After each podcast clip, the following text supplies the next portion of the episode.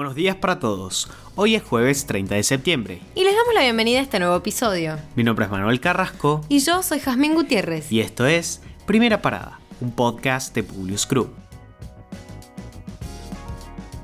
Nacionales. El gobierno arrancará la campaña anunciando una ley que brinda beneficios al campo. En el comienzo oficial de la carrera electoral, el oficialismo se limitará a anunciar la ley de fomento agroindustrial que venía trabajando el gobierno antes de los cambios en el gabinete y que se terminó de delinear en los últimos días. Se trata de una ley que apunta a crear nuevas inversiones en todo tipo de producción agropecuaria y agroindustrial para las 24 cadenas de valor del país, que beneficia a pymes, medianas y grandes, que es sustentable y exportadora porque incrementa las ventas al mundo y protege al mercado interno. Para mayor beneficio del campo, el gobierno también anunció que eliminará las restricciones para la exportación de carne de vaca a China a partir del próximo lunes. Se trata de la vaca de conserva, que es una categoría que cumplió su ciclo productivo, no se consume en el mercado interno y tiene al mencionado país como su principal comprador.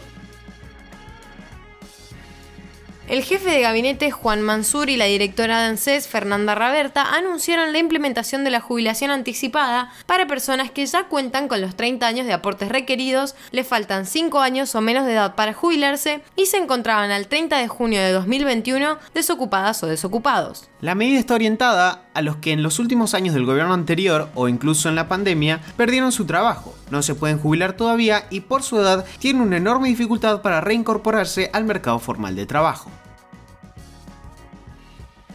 Apertura progresiva de las fronteras. A partir del 1 de octubre se habilitará el ingreso de extranjeros de países limítrofes y a partir del 1 de noviembre será lo mismo con viajeros internacionales de todo el mundo.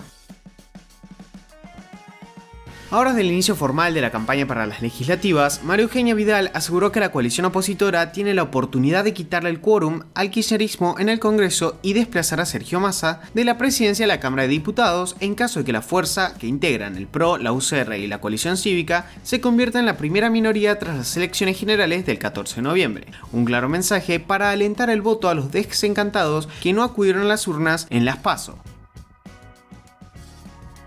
Argentina supera los 69 millones de vacunas recibidas contra el coronavirus. Este miércoles llegó un avión con más de 160.000 dosis de vacunas Pfizer y por la noche arribó otro con más de 820.000 dosis de AstraZeneca. Internacionales. YouTube bloqueó y eliminó los canales en Alemania del medio estatal ruso RT como sanción por haber violado la política de desinformación establecida por la plataforma en relación con la pandemia del coronavirus. La reacción de Rusia fue advertir que bloqueará a YouTube si la plataforma no revierte la situación, ya que la considera un caso de censura y no se descarta la adopción de medidas coercitivas contra la plataforma. Cabe mencionar que antes de esta suspensión, YouTube ya había avisado a RT por la difusión de este tipo de mensajes y le había restringido la posibilidad de publicar contenido, una medida que el medio sorteó con vídeos a través de un canal secundario. Sigue el caos por la crisis del combustible en el Reino Unido, la cual causa cada vez más peleas entre los clientes en las estaciones de servicio y también varios servicios públicos como los taxis y autobuses se ven afectados. Las filas ya están en su sexto día consecutivo, mientras que más sectores de la economía son golpeados por la escasez. El gobierno dice que el conflicto disminuye, pero las industrias advierten que la interrupción del suministro podría continuar durante semanas, incluso hasta fines de octubre se profundiza la crisis carcelaria en Ecuador. Una nueva masacre se desató en una prisión y hay al menos 100 muertos y 52 heridos. Ante esta situación, el presidente Guillermo Lazo decretó el estado de excepción en todo el sistema penitenciario. Los medios ecuatorianos indicaron que la disputa entre bandas criminales por el control de las prisiones puede ser el principal motivo de la pelea de los internos. Ya hubo casos similares en años anteriores y ante esta situación recordamos que el presidente ecuatoriano también había anunciado que asignaría 75 millones de dólares en los próximos cuatro años para intentar dar solución a la violencia en las cárceles. this.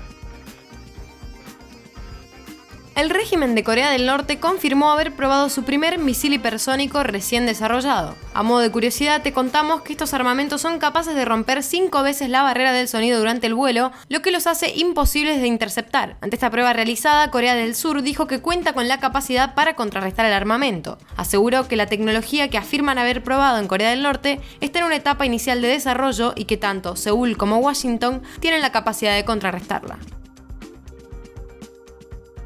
Angela Merkel le dio la espalda a su partido y un espaldarazo a los socialdemócratas al felicitar a su ex ministro Olaf Scholz. La canciller prepara su retiro tras 16 años en el poder mientras avanzan las conversaciones entre los verdes y liberales sobre la formación de una gran coalición con los partidos mayoritarios. Ahora sí, los despedimos por hoy. Gracias por escucharnos. Si te gustó este podcast, compartilo con tus amigos. Esperamos tus sugerencias en nuestro Instagram, publius.com.ar o en nuestro Twitter, publius-group. Los esperamos en el próximo episodio de Primera Parada. Que tengan un muy buen día.